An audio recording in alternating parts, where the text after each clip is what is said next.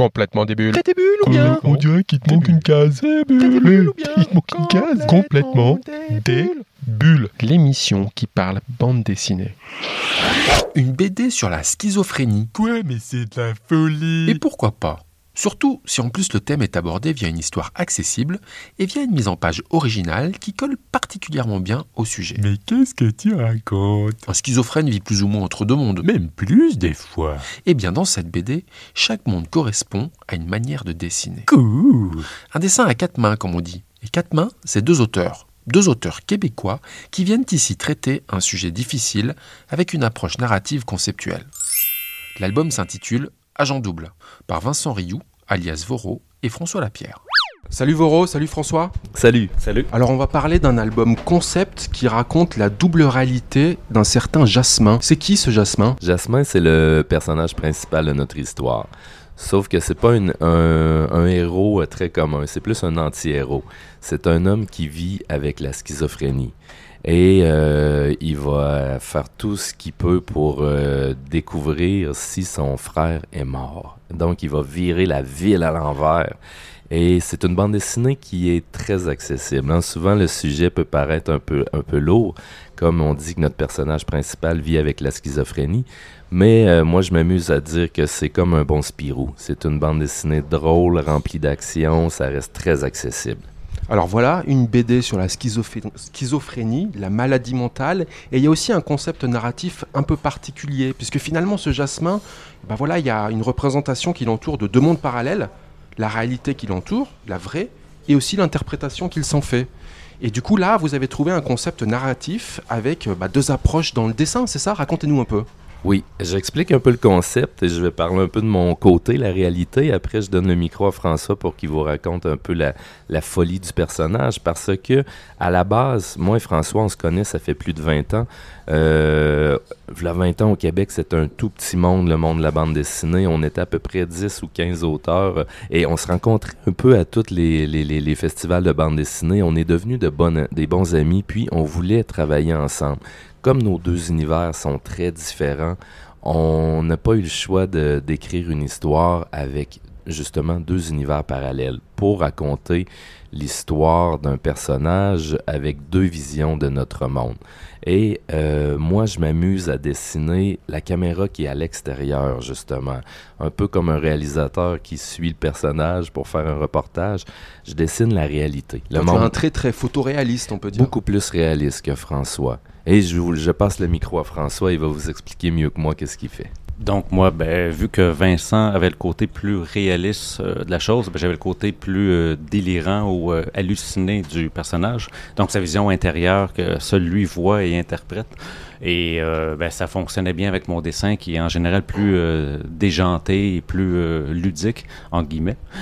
Donc c'est ça, je me suis bien amusé à faire ça, évidemment. Le défi dans mon cas, c'était que vu que c'est un, album, une page, une page, c'était de de bien rendre la folie du personnage dans le même nombre de pages que le côté réaliste. Donc, il fallait que je trouve des astuces parfois euh, euh, visuelles, graphiques, pour, euh, donc d'où les, les- le pot de pilule qui, qui parle, les tentacules qui sortent d'un peu partout. Ce sont des trucs graphiques très rapides, mais très simples, qu'on voit déjà un côté euh, hallucinatoire là-dedans. Alors voilà, c'est un travail à quatre mains. Le résultat, c'est qu'il y a un trait photoréaliste qui montre la réalité de ce monde de Jasmin, et puis un trait plus impressionniste, on va Oui, dire, exactement.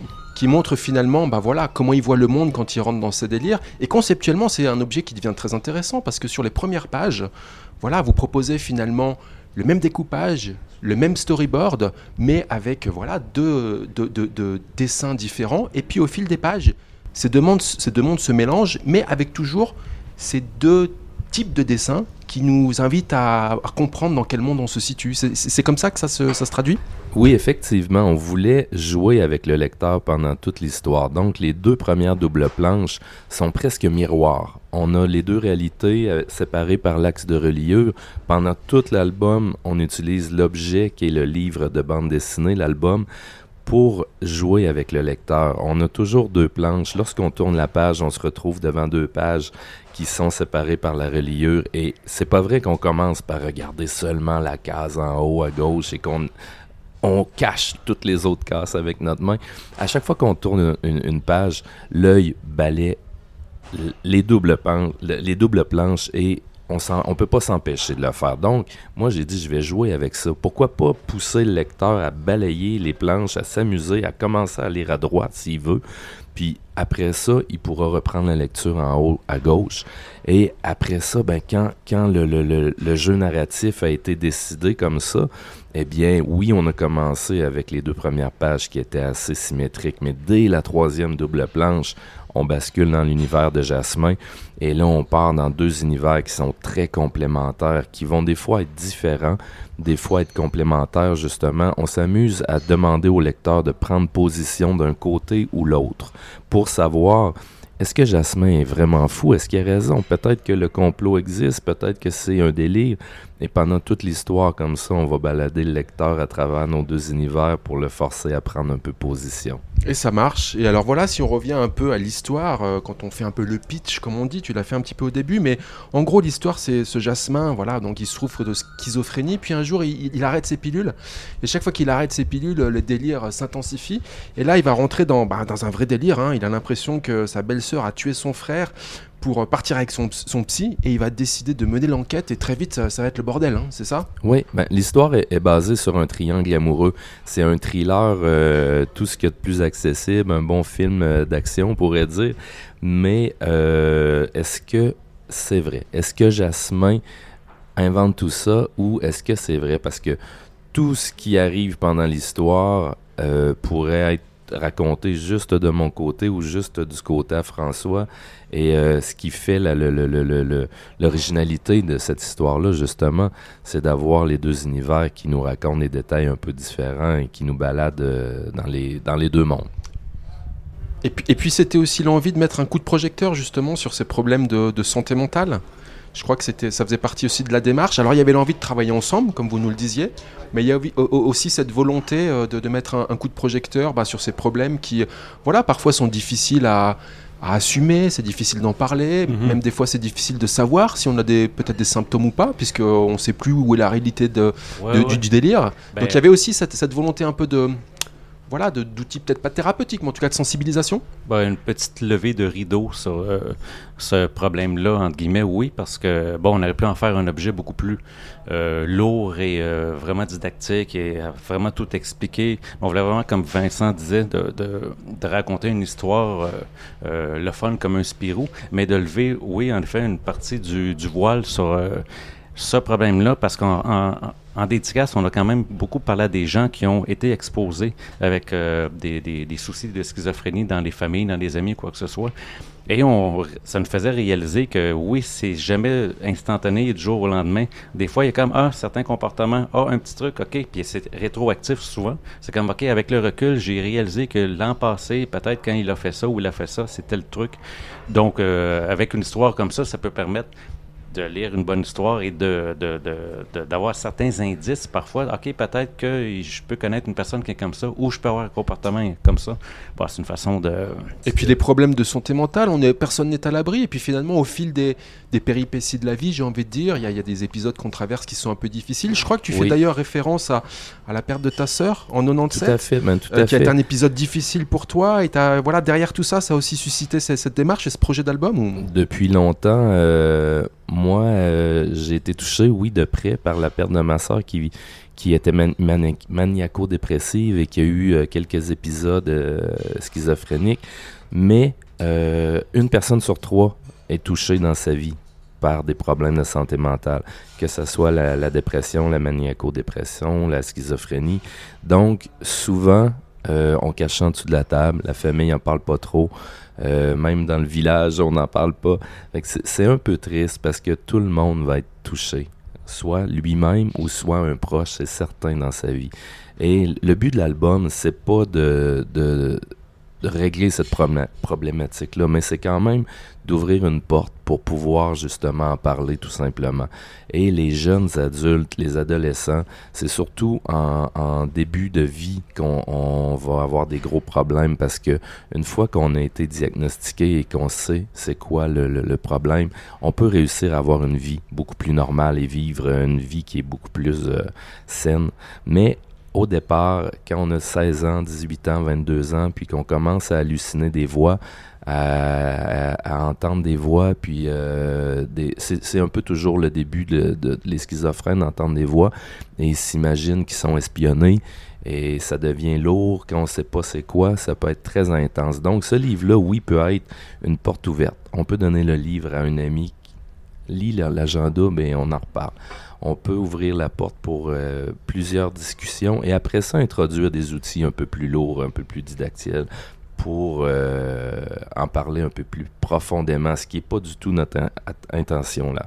On veut vraiment raconter une belle histoire, s'amuser.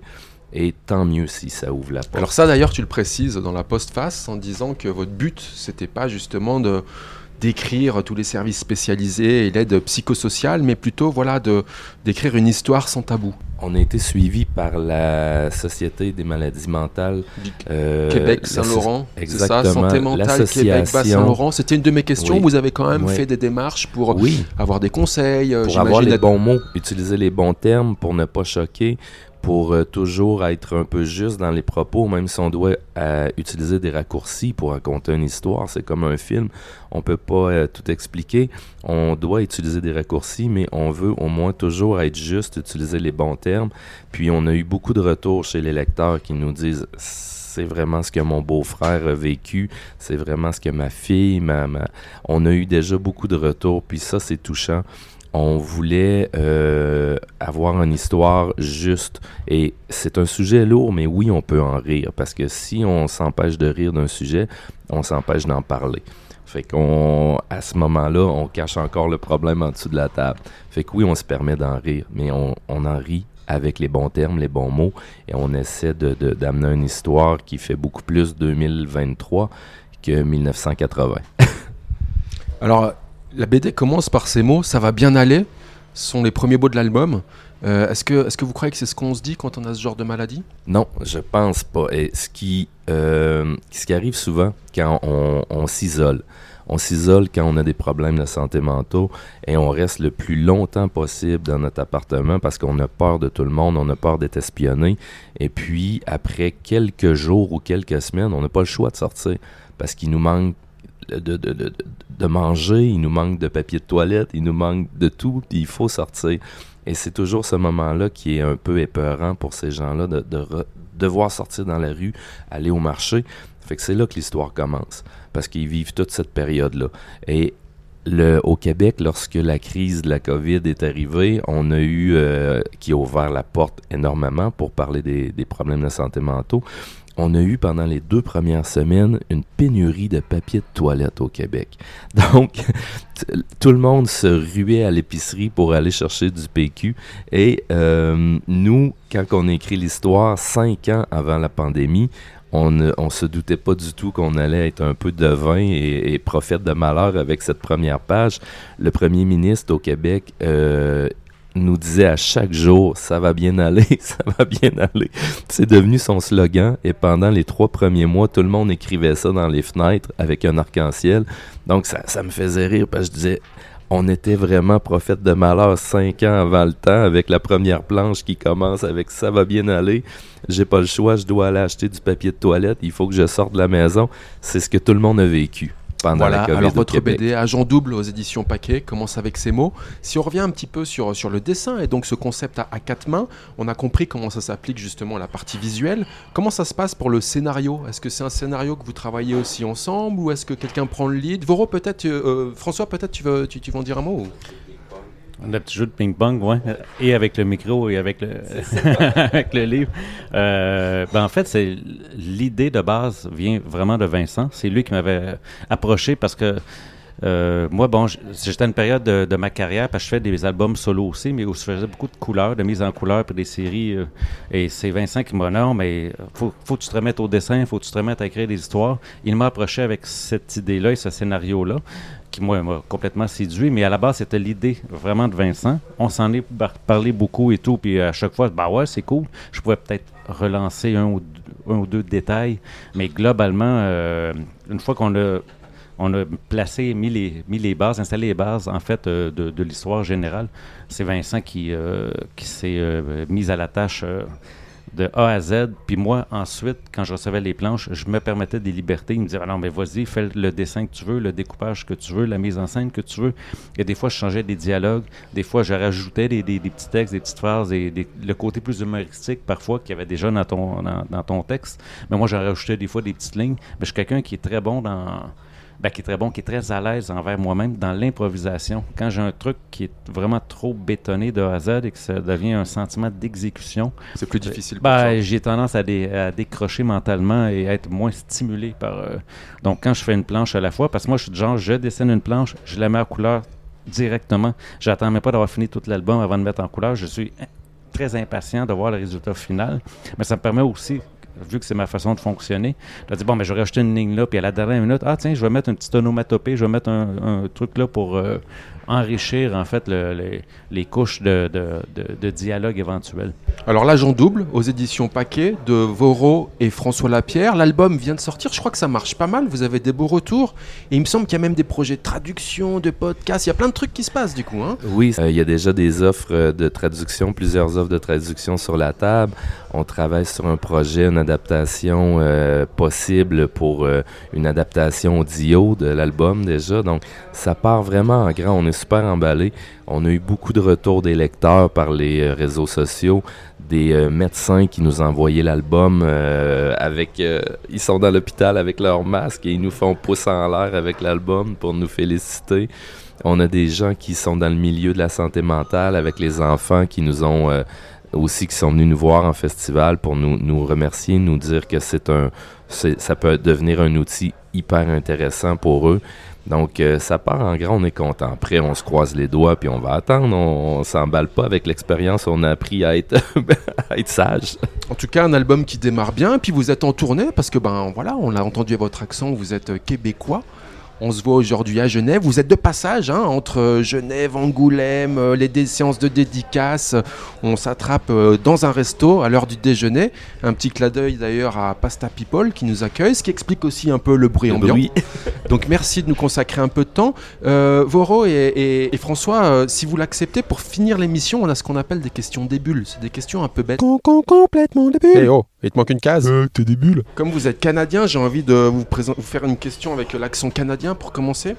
Euh, est-ce que Canada, vous avez toujours l'habitude de manger des frites une fois?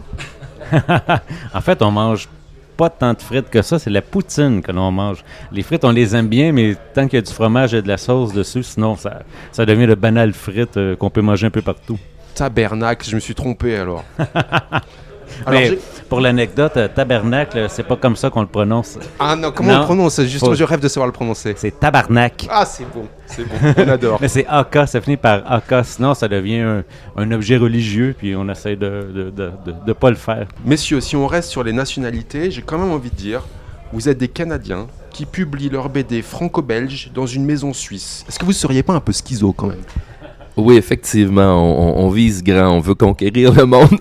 on est, en plus, on n'est pas vraiment juste canadien, on est Canadiens francophones et québécois avant d'être Canadien. C'est important de le mentionner, ça. L'album est sorti en Europe avant de sortir chez vous au Québec. Est-ce que c'est pas la confirmation que vous êtes complètement malade? Euh, Non, en fait, on est très stratégique et potentiellement talentueux parce que les maisons d'édition sont quand même beaucoup plus grosses et beaucoup plus de portée euh, qu'au Québec. Euh, puis on peut mieux en vivre, en fait, parce que c'est publié au Québec. Je ne sais pas quoi ça serait être malade parce qu'en fait, il y a d'excellentes maisons d'édition, mais euh, on essaie de gagner notre vie aussi euh, juste par la BD. En fait, on est paresseux. On n'est pas euh, malade, on est paresseux. On veut juste dessiner. On veut pas avoir de boulot à côté. Bon, c'est de la toute bonne logique. Alors, en page 32, j'ai noté qu'il y a un hommage à Astérix.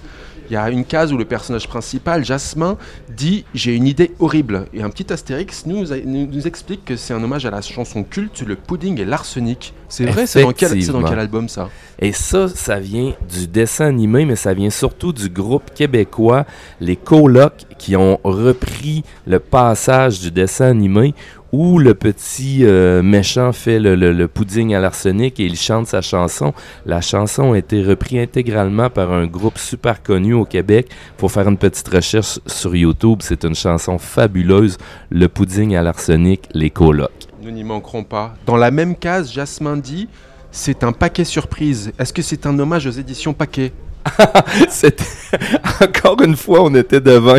C'est même pas voulu. Un petit mot peut-être sur les éditions Paquet. C'est vrai que euh, voilà co- comment ça se fait que des auteurs québécois sont avec une maison genevoise? Alors une maison que nous on adore, mais racontez-nous un peu cette connexion. On bosse depuis 20 ans avec euh, euh, Glénat, euh, Casterman, tout ça, des gros éditeurs.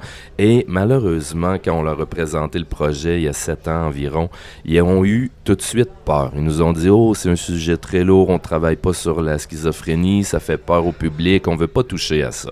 Donc, on a mis le projet de côté. On l'a ressorti pendant la pandémie, comme euh, la santé mentale a été euh, mis de l'avant et puis qu'il y avait beaucoup plus d'ouverture. Il y a eu des films géniaux comme le Joker qui ont été faits. Le Joker, c'est c'est un schizophrène, on s'entend là-dessus. hein. Et après ça, quand on a rapproché nos éditeurs, on voyait qu'ils étaient toujours frileux. On ne on voulait pas travailler non plus euh, avec des gens qui croyaient pas au projet. Euh, Paquet était hyper enthousiaste. Il nous, a tous, tout de suite dit c'est génial comme, euh, comme album concept. et puis, on, on était vraiment emballés par leur dynamisme. Et c'est pour ça qu'on s'est retrouvés à travailler avec eux parce que à chaque fois qu'on met notre cœur sur la table pour faire un projet, on veut aussi que l'éditeur mette son cœur sur la table pour le défendre. Et puis on prend celui qui y croit le plus. Alors bravo à eux et bravo à, et bravo à vous également. Alors je fais des petites allusions à, à l'histoire bien sûr dans ces questions. J'aimerais savoir si l'un de vous deux s'est déjà tapé sa psy. Euh, non, pas pour moi, François. Ben, il faudrait que je rencontre une psy bon, pour euh, essayer, mais non, j'ai jamais. Ouais. Merci de la suggestion. C'est la prochaine étape. On en reparlera. Ma copine est à côté de moi. Question très importante, est-ce que vous savez que la BD a été inventée à Genève? Euh, c'est faux, ça. Mais là-dessus, je vais vous passer Vincent qui a une anecdote euh, puis qui a travaillé là-dessus. Puis, euh, Nous sommes tout oui, nous sommes tout oui. Ouais. Attention, pèse tes mots. Mais nous, on est, on est aussi tout à votre version de- des choses parce que je la connaissais pas, celle-là. J'ai travaillé euh, mon avant-dernier album qui s'appelle La main levée, raconte l'histoire des premières élections dans le Bas-Canada, les, fondements de la, Constitution et tout ça au Québec. Et il y a à peu près dix ans, les historiens à Montréal ont découvert une affiche qui était la- une affiche qui était euh, l'affiche d'un député euh, qui se présentait aux élections. À cette époque-là, ils savaient très bien, en 1740, je crois, ils savaient très bien que les gens ne savaient pas lire pour la plupart. Donc, il a demandé au caricaturiste du journal de lui faire son affiche. Et c'était une bande dessinée. Il y a cinq cases avec des bulles, des dessins. C'est vraiment une planche de bande dessinée, son Et on affiche. sait qui était l'auteur ou pas? Oui, mais là, je peux pas vous sortir. Le, scénariste, c'était le député francophone. Le dessinateur, c'était le caricaturiste qui est un anglophone. Donc, en plus, c'est une collaboration entre un français et un anglais. Ça fait depuis euh, ce temps-là qu'on essaie de se- se- s- s'entendre au Québec avec les Anglais. Donc, c'est quand même bien que ce soit une collaboration qui ait créé la bande dessinée. Bon, alors si j'ai bien compris, notre top feur n'a qu'à bien se tenir, c'est ça? Mais il n'y avait pas de bulle, hein? C'était le Non, texte dessous. Non, c'était les estampes. C'est ça, bulle. exactement. Donc, la, la- la bande dessinée contemporaine avec les phylactères, la première fois qu'on a vu apparaître les phylactères, c'est ce- sur cette En tout cas, le nouveau concept dans Agent Double, c'est vous, aux éditions Paquet. Euh, dernière question, euh, qu'est-ce que vous diriez, l'agent double, ça finit bien ou pas l'histoire? Euh, non. Alors François dit non, puis Voro, t'as as envie de dire oui ou? Non, moi, je veux pas dire la fin. Il y a deux fins. Comme il y a deux univers, il y a deux fins. Donc, vous allez avoir droit à deux fins. On ne veut pas la raconter, là, quand même, mais euh, vous Chers savez... amis lecteurs, il faut la fins. lire. Il faut l'aller. Il faut la lire, l'agent double aux éditions Paquet. Voro, François, c'était un plaisir de vous avoir dans l'émission. Merci beaucoup, à très bientôt. Merci à vous. Merci, au revoir.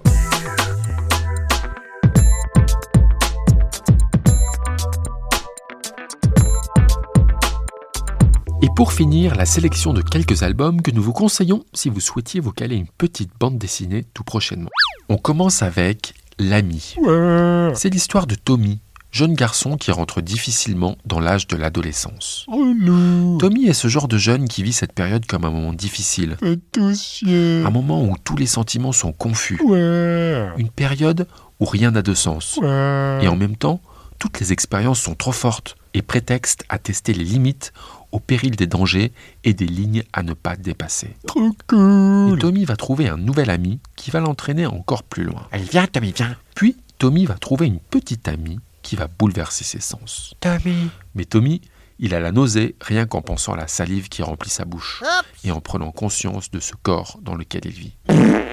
Et bien sûr, Tommy mène la vie infernale à sa mère, qui pourtant fait tout pour lui. Ça commence à faire beaucoup là, Tommy. En quête de conneries, Tommy, il va tuer une vache et voir la vie qui s'en va dans l'œil de la pauvre bête. Tommy, il est con bien? Tommy est un adolescent en mode borderline. Il pourrait sombrer dans l'obscur ou essayer de chercher la lumière. Tommy peut encore décider si suivre son pire ami ou son meilleur ennemi. Une chronique sur l'adolescence au plus près du mal-être, sur lequel se construit ou se brise le destin d'un individu en formation.